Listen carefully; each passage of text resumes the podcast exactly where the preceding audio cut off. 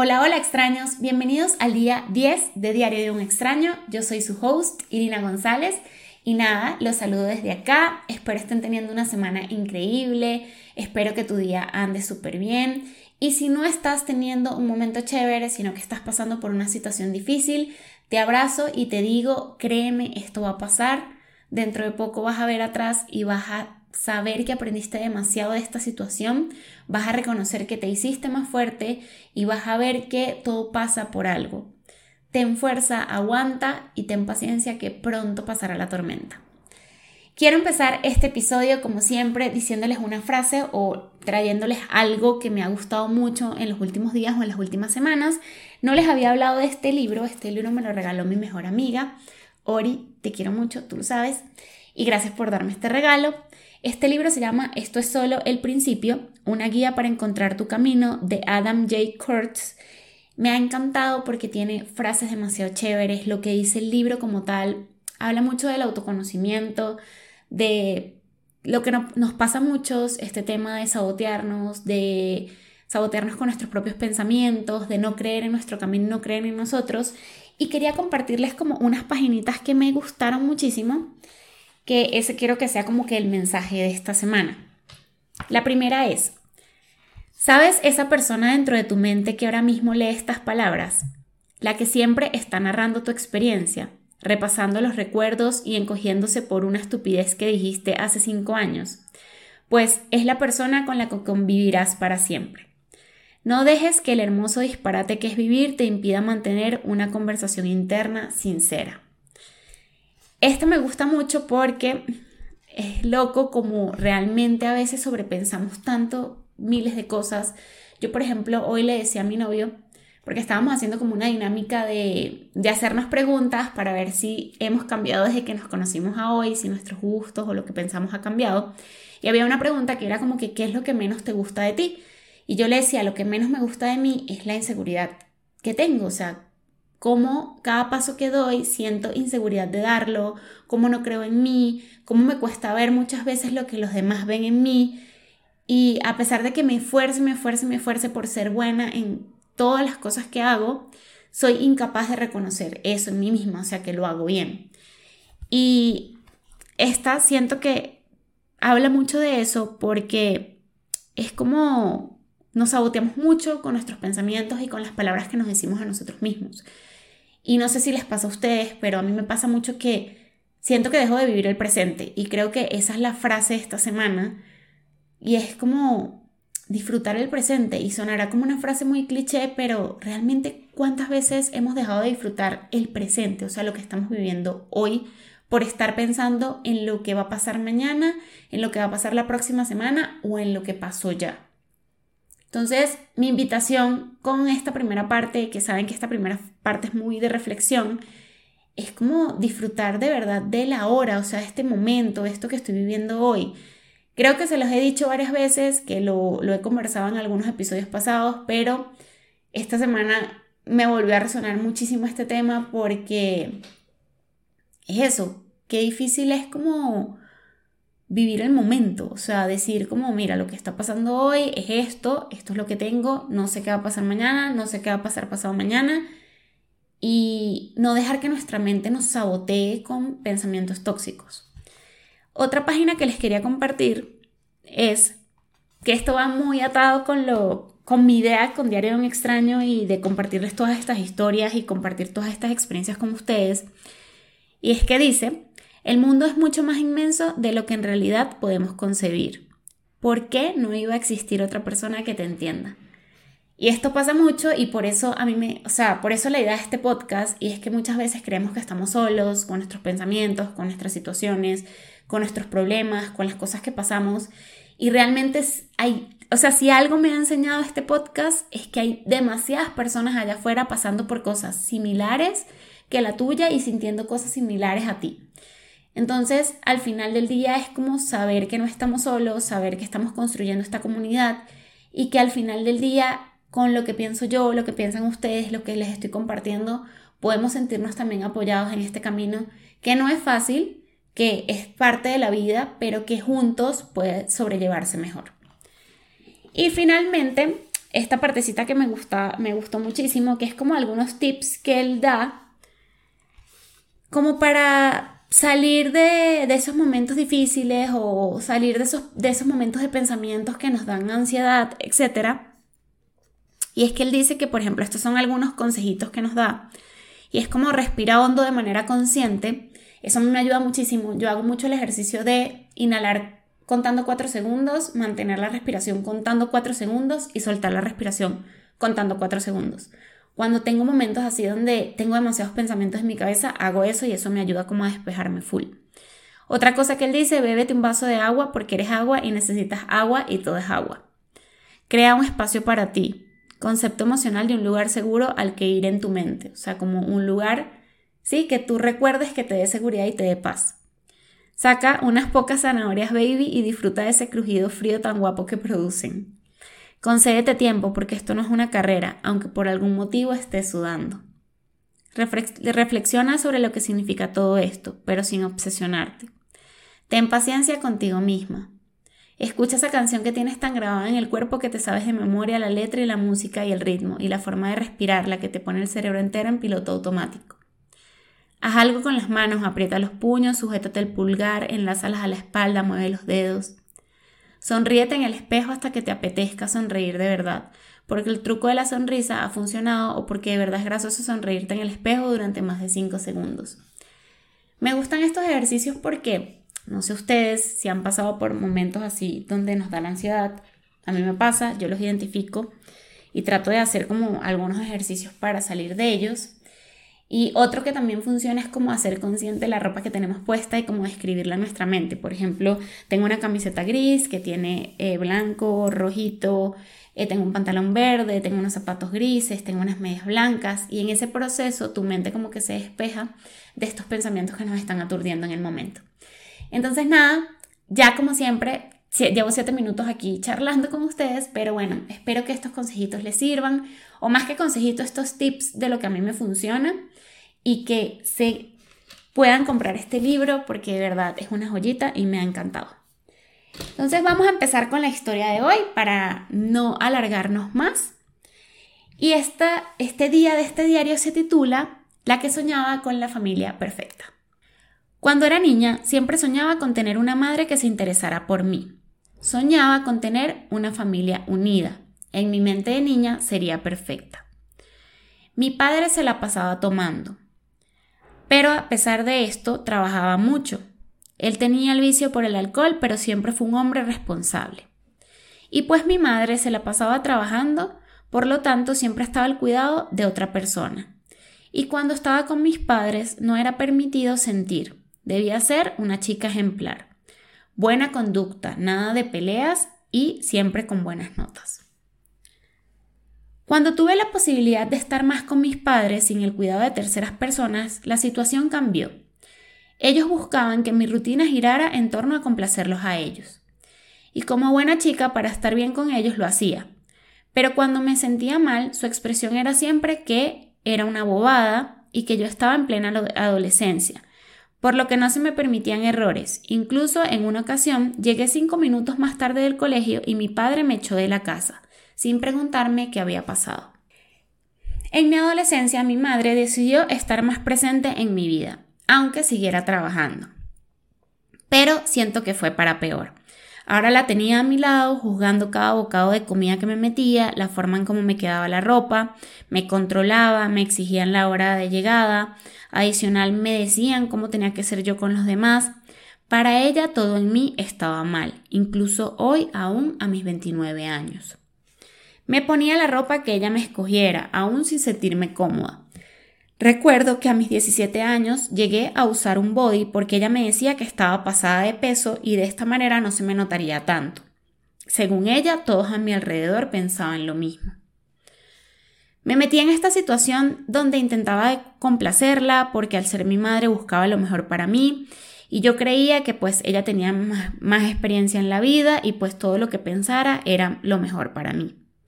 Quizás inconscientemente trataba de hacerla sentir bien porque debido a que quedó en embarazo de mí, se fue a vivir con mi padre y se le dañó la vida.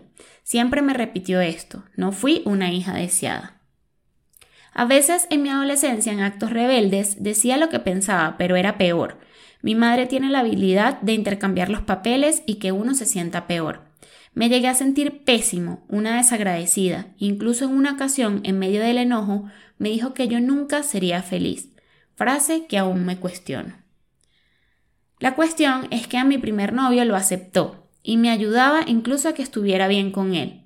Pero cuando decidí estar con otra persona y se enteró que queríamos casarnos en algún momento, mi madre se volvió loca.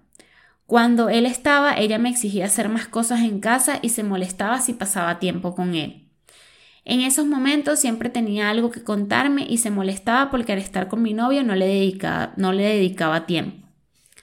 Sin dejar de lado que siempre ha estado ahí diciéndome que estoy gorda, prohibiéndome comida, Debido a ellos adquirí una necesidad de comerme mis emociones. Yo sentía que tenía la obligación de ayudarla, pues tenía que atender a mi novio, pero terminaba muy agotada. Al terminar con él, todo eso cambió, quedando un poco más de tiempo. Cuando inicié terapia, entendí que mi madre me moldeaba como ella quería y se sentía amenazada cuando había alguien en mi vida diferente a ella. Para mis padres, especialmente para mi madre, debo estar disponible cuando ellos digan me debe importar lo que ella siente. Pero ellos siempre han catalogado lo que yo siento como una bobada. Les gusta que escuche cuando están mal y debo, y debo entender cuando están mal, pero ellos no me entienden a mí. Debido a esa relación he sido una persona insegura, que se considera insuficiente, que se le dificulta creer en sí misma. Amo a mi familia, pero en ocasiones me he sentido molesta por cómo son, por cómo es mi madre conmigo. Me cuestiono el hecho de que de lo poco que soy valorada. En muchas ocasiones hago las cosas en casa y se las enumero para que vea que quizás soy útil. Efectivamente por eso lo hago y de una forma inconsciente. Me he dado cuenta que Dios me ha, me ha dado miles de virtudes y habilidades y estoy en esa construcción. Mi terapeuta cuando asistí a terapia, porque me tocó parar el proceso por situaciones financieras, me decía que yo no me tenía que sentir culpable por las decisiones de mis padres y no tenía que complacerlos con el objetivo de que ellos vieran que soy más de lo que piensan. Solo que cuando le digo a mi madre lo que siento es como si me cayera una bomba encima, capaz de destruir todo un país. Aunque ahora no me tomo tan a pecho lo que me dice, trato de entender que cada persona da lo que ha recibido, pero me cuesta decirles que no, y más cuando se está sin trabajo y dependes de ellos. No les tengo rencor, sé que ellos me están brindando lo que les dieron sus padres, y a veces por comprender sus vidas caigo en el error de dejar que ellos sigan tratando de manejar la mía. Y pues, ¿qué más tengo por hacer? Ellos son lo único que tengo, porque en mi vida me da miedo generar conversaciones con extraños, porque siento que va a salir mal. Me lo repitieron tanto que al final cuando me acercaba a alguien siempre me terminaba haciendo daño. Una amiga psicóloga me dijo una vez que hay madres cocodrilo, que para proteger a sus hijos de otros depredadores se los meten en la boca y en ocasiones por despistadas se terminan tragando algunos. Te quieren mucho y en medio de esos errores creen que te están cuidando y no se dan cuenta del gran pozo oscuro que te están metiendo.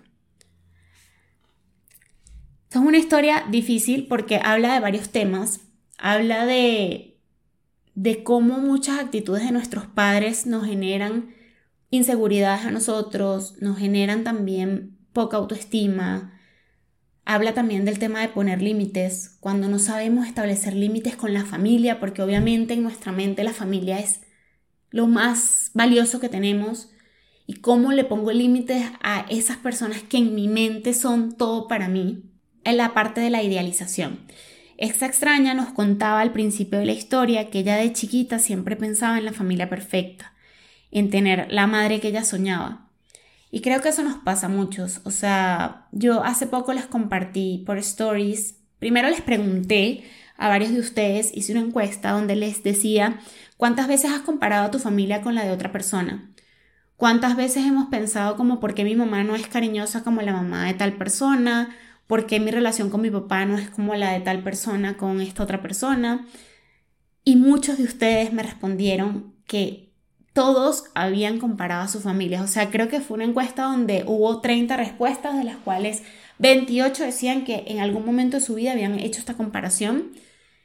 Y es que el ser humano tiene algo y es el tema de la idealización. A nosotros nos gusta idealizar todo.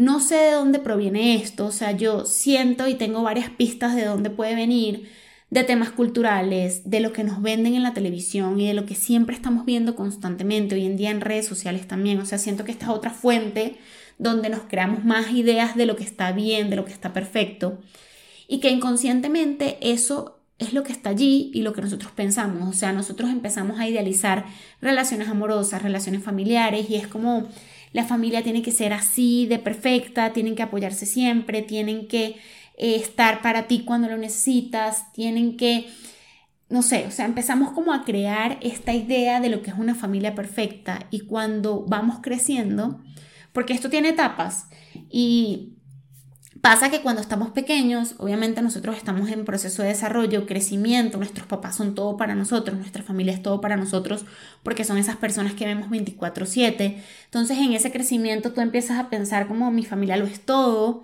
eh, vives como en esta burbuja. Mi psicóloga, una psicóloga que yo tuve me decía que cuando nosotros estamos pequeños, hasta aproximadamente los 20, 26 años, vivimos como en una vida rosa, porque dependemos de nuestros padres. Entonces obviamente nuestros padres nos protegen de muchísimas cosas.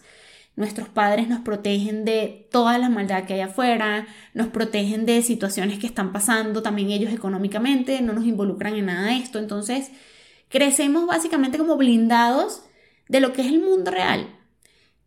Y resulta que cuando ya pasamos a la parte de la adultez, donde empezamos a trabajar, donde empezamos a lidiar con responsabilidades, donde ya no está ese papá o esa mamá allí para salvarte todas las veces que lo necesites, porque te, no sé, en mi caso me mudé de país, o te mudaste de ciudad, o te independizaste, o X o Y, es cuando empiezas como a lidiar con este fantasma de lo que es la familia perfecta para ti. Y es cuando decimos, o sea, yo tenía este concepto de familia y no está resultando como yo pensaba. Centrándonos en esta, en la historia de la extraña, ella nos dice que pues sus padres siempre han sido atípicos, en el sentido de que pues les han dicho, le, han controlado el tema de la comida, la han criticado, no la han dejado ser como ella quería ser. Y obviamente es una situación muy complicada porque es nuestra familia y porque tú siempre pensarías que tu familia es todo para ti y tu familia va a estar siempre en las buenas y en las malas y tu familia está ahí para animarte a levantarte y a seguir adelante y tu familia está ahí como para darte la palmadita cuando estás mal. Pero a veces no a veces no es así.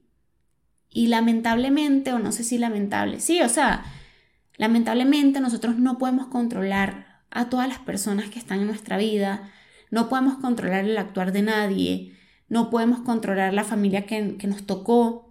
Y hace poco leí una frase que decía que la familia que nos tocó vino a este mundo a enseñarnos algo. En este caso puede ser a enseñarte amor propio, a desarrollarlo más que nunca, o sea, porque si no cuentas con ese apoyo de tus familiares, de que te den esa palmadita en la espalda, que te digan que tú puedes con esto, que te digan que tú mereces ser amada, que te digan que tú puedes comer lo que quieras porque eres perfecta como eres, tú empiezas a desarrollar dentro de ti ese amor propio, donde te demuestras que tú sí vales la pena y que no necesitas demostrarle a nadie de tu exterior que tú eres útil cuando tú lo eres. O sea, el, simple hecho de vivir, de ayudar, de, de, de estar en este plano, te hace útil. Tienes una razón de vida acá y tienes que empezar a reconocerla y a desarrollarla y trabajar en eso. Pero entiendo que esto te puede afectar muchísimo, porque volvemos al tema de lo que creemos que, que es lo que deberíamos tener o merecer como familia. A mí me pasa algo, y es que yo también crecí chiquita, pensaba que mi familia era súper perfecta, no lo juzgo tampoco, no digo que no sea perfecto. Sí, nada es perfecto, o sea, realmente nada es perfecto en esta vida. Ni mi familia, ni ninguna familia creo que sea perfecta.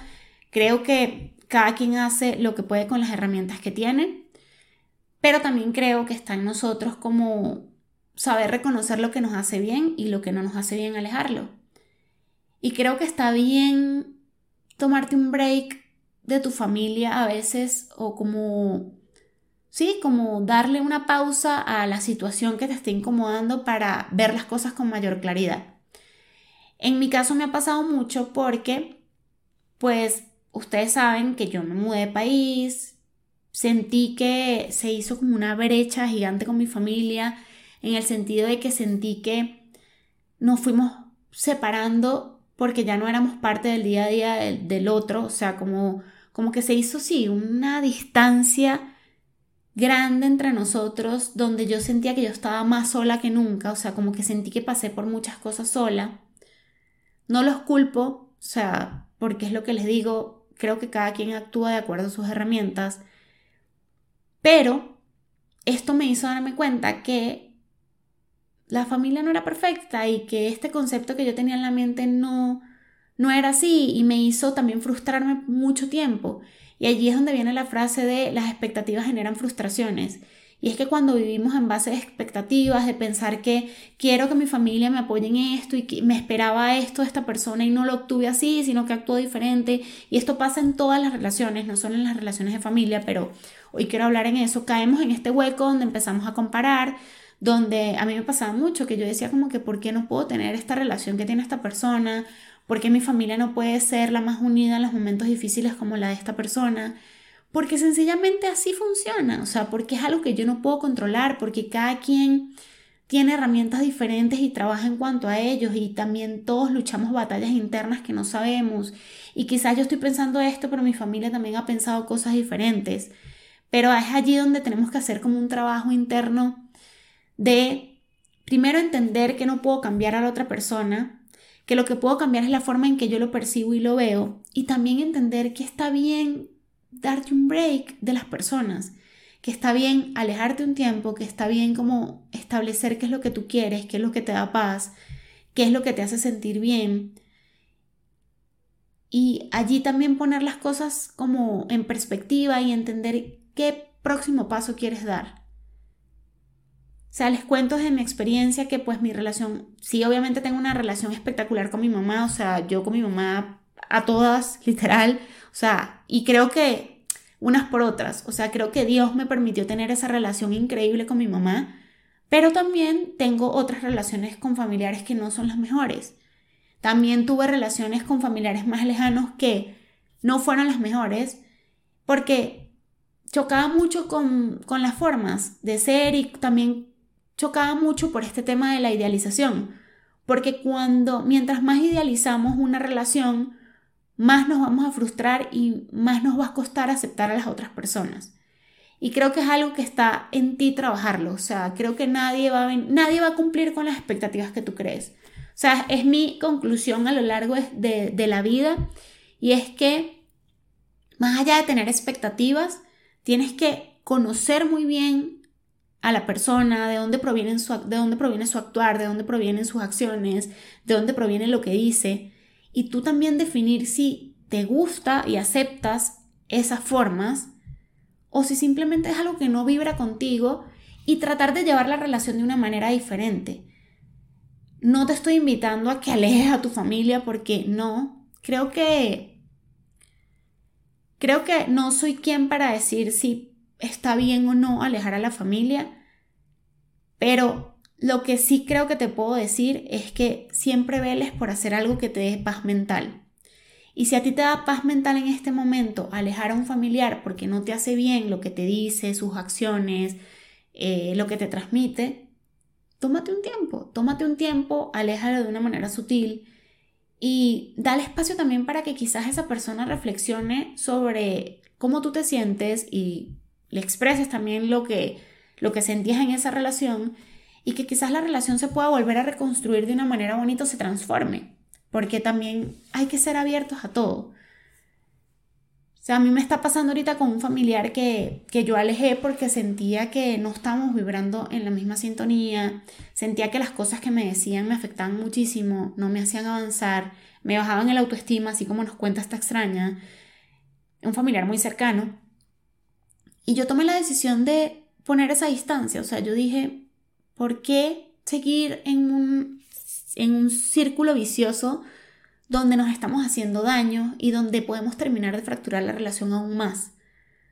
porque lamentablemente cuando las relaciones caen en este círculo tóxico donde tú me dices, yo te digo, tú me dices, yo te digo y te señalo, etc., lo que pueden terminar es literal fracturando por completo esa relación. Y yo tratando de evitar esto, preferí alejarme. Y preferí alejarme y les confieso que ha sido lo mejor que pude haber hecho. Que tengo mis días donde me cuestiono muchas cosas porque entonces allí va el tema del trabajo personal. Vamos a tener momentos donde tú vas a decir como que estoy haciendo esto bien. No sé si ustedes son religiosos, pero yo he pensado mucho como para Dios estará bien esto que yo estoy haciendo. Eh, estoy siendo buena persona, estoy siendo mala persona. También pienso en qué estará haciendo la otra persona, cómo le estará yendo, porque pues yo soy una persona muy familiar y a mí cada integrante de mi familia me preocupa y me importa. Pero a la vez también he sentido esta paz, o sea que no sé cómo describir, pero es esta paz donde dices como, tú diste todo lo que pudiste, si en este momento esa persona no es capaz de reconocerlo, hay que dejarlo fluir. Porque entonces allí también yo dejaba un cuestionamiento en estos días en Instagram y era lo que yo les decía, que nos han enseñado desde chiquitos que las relaciones tienen que ser recíprocas. Que si tú das, te tienen que entregar. Y en terapia he aprendido lo contrario. No me lo han dicho directamente, pero entendiendo todo este concepto de cada quien hace lo que puede con lo que tiene, cada quien te entrega lo que te puede entregar, cada quien está batallando con una situación interna que no sabemos. Me hace cuestionarme mucho este tema de la, de la reciprocidad, porque digo, si tú puedes hacer con lo que tienes y si no tienes mucho para hacer, ¿por qué yo voy a esperar que hagas exactamente lo mismo que yo hice? Si tú puede ser que ahorita no estés mentalmente estable, no estés físicamente estable para entregarme lo mismo. Entonces, como entendiendo esto, me he llegado a cuestionar muchas cosas. Y he pensado como, tengo que dejar fluir las relaciones, tengo que dejar fluir, entregar lo que yo quiero entregar, porque ahí también entra otro punto y es que a veces dejamos de entregar lo que somos y nos empezamos a, a retener porque sabemos que la otra persona no nos va a entregar lo mismo pero entonces estoy también, he, como deshecho ese concepto porque digo, no, porque ¿por qué yo voy a dejar de ser como yo soy? porque yo voy a dejar de entregar lo que a mí me nace solo porque siento que tú no me vas a entregar lo mismo? Y volvemos a este concepto de la reciprocidad que tanto nos hablan desde chiquitos y que yo siento que es algo demasiado cultural y que tenemos aquí metido en la cabeza y por eso hay muchas relaciones que no funcionan, porque es que no creo que alguien te pueda entregar exactamente lo mismo que tú entregas. Y he visto últimamente muchos videos de TikTok que hablan que, por ejemplo, las relaciones nunca es 50-50. Es que, por ejemplo, les pongo mi ejemplo de mi relación. Yo siento que ahorita en mi relación mi novio entrega el 70 y yo entrego el 30, porque no estoy ahorita en el mejor momento para entregar el 50 y él el 50. Y creo que de eso se tratan todas las relaciones. Es que hay momentos donde quizás la persona no te va a poder entregar su 50%, sino que te va a entregar 10 y te va a tocar a ti entregar 90 pero creo que es algo que se tiene que comunicar. Y es allí donde quizás las relaciones fallan, porque no está esta comunicación con nuestros familiares, con nuestros novios, parejas, etcétera, o amigos, donde no les comunicamos lo que estamos sintiendo y lo que podemos ser capaces de entregar en este momento o lo que no. Y por eso hay muchas relaciones que se quiebran. O por el contrario, quizás sí lo expresaste y la otra persona simplemente no quiere dar el 90% que también es válido, que también es válido. Pero entonces allí ya entra el otro tema de que tanto quiero conservar esta relación. Este es un tema que se da para mucho porque pues aquí hay una parte también de establecer límites, hay una parte también de, del amor propio y de buscar nosotros nuestra paz y nuestra salud mental. Pero creo que con estos conceptos que les he podido dar y de lo que me ha estado funcionando a mí de cierta manera, les doy una idea de que dejemos de, de pensar que el mundo es así de cuadriculado, donde nuestra relación con nuestro papá, nuestra mamá tiene que ser la mejor y que si no es la mejor ahorita entonces mi vida es infeliz. No. Somos seres humanos únicos y quizás tu mamá no sabe, no tiene la inteligencia emocional para entregarte lo que tú esperas. Y hay que aprender a lidiar con eso. Si tú quieres mantener esa relación, entrégale un poco más de ti o si no, date una pausa. Está bien no hablarle a tu mamá unos días, unas semanas o hablarle lo estrictamente necesario, pero darte tu tiempo para poner las cosas en perspectiva y saber qué tanto puedes entregar tú en esa relación para que funcione. Pero tiene que funcionar con las reglas de ambas. Tiene que funcionar con lo que ambas puedan entregar, no con lo que te ha enseñado el mundo de que es la relación perfecta. Lo perfecto es el enemigo de lo bueno. Y mientras más queremos que las cosas sean perfectas, más vamos por allí destruyendo relaciones. Entonces, nada extraños, este fue el mensaje del episodio de hoy. Creo que, como les dije, este episodio tiene demasiado, demasiado contenido, o sea, del que podríamos hablar. Y puede ser que hagamos parte 2. Sigo recibiendo sus historias. Acuérdense que tengo mi Instagram que es Diario de un extraño podcast, donde me pueden enviar por DM todas sus historias, yo todas las leo, les respondo por allí, he interactuado muchísimo con ustedes. También tengo TikTok, que en TikTok me consiguen como Irina, y en TikTok les muestro como el backstage de cómo he construido todo este tema del podcast, de las pautas, de cómo llevo las redes sociales. También les publico cosillas de los episodios que son como aparte de lo que les comparto por Instagram. Pero bueno, para que me sigan por allí también. Acuérdense también que allí en mi Instagram van a conseguir el link para mi canal de YouTube, para Spotify y todas las plataformas donde se, donde se transmite el podcast. Y nada, gracias por estar un día más conmigo. Ustedes son mi mejor terapia. Gracias por compartirme sus historias. Acuérdense, no estamos solos y les mando un abrazote. Chao extraños.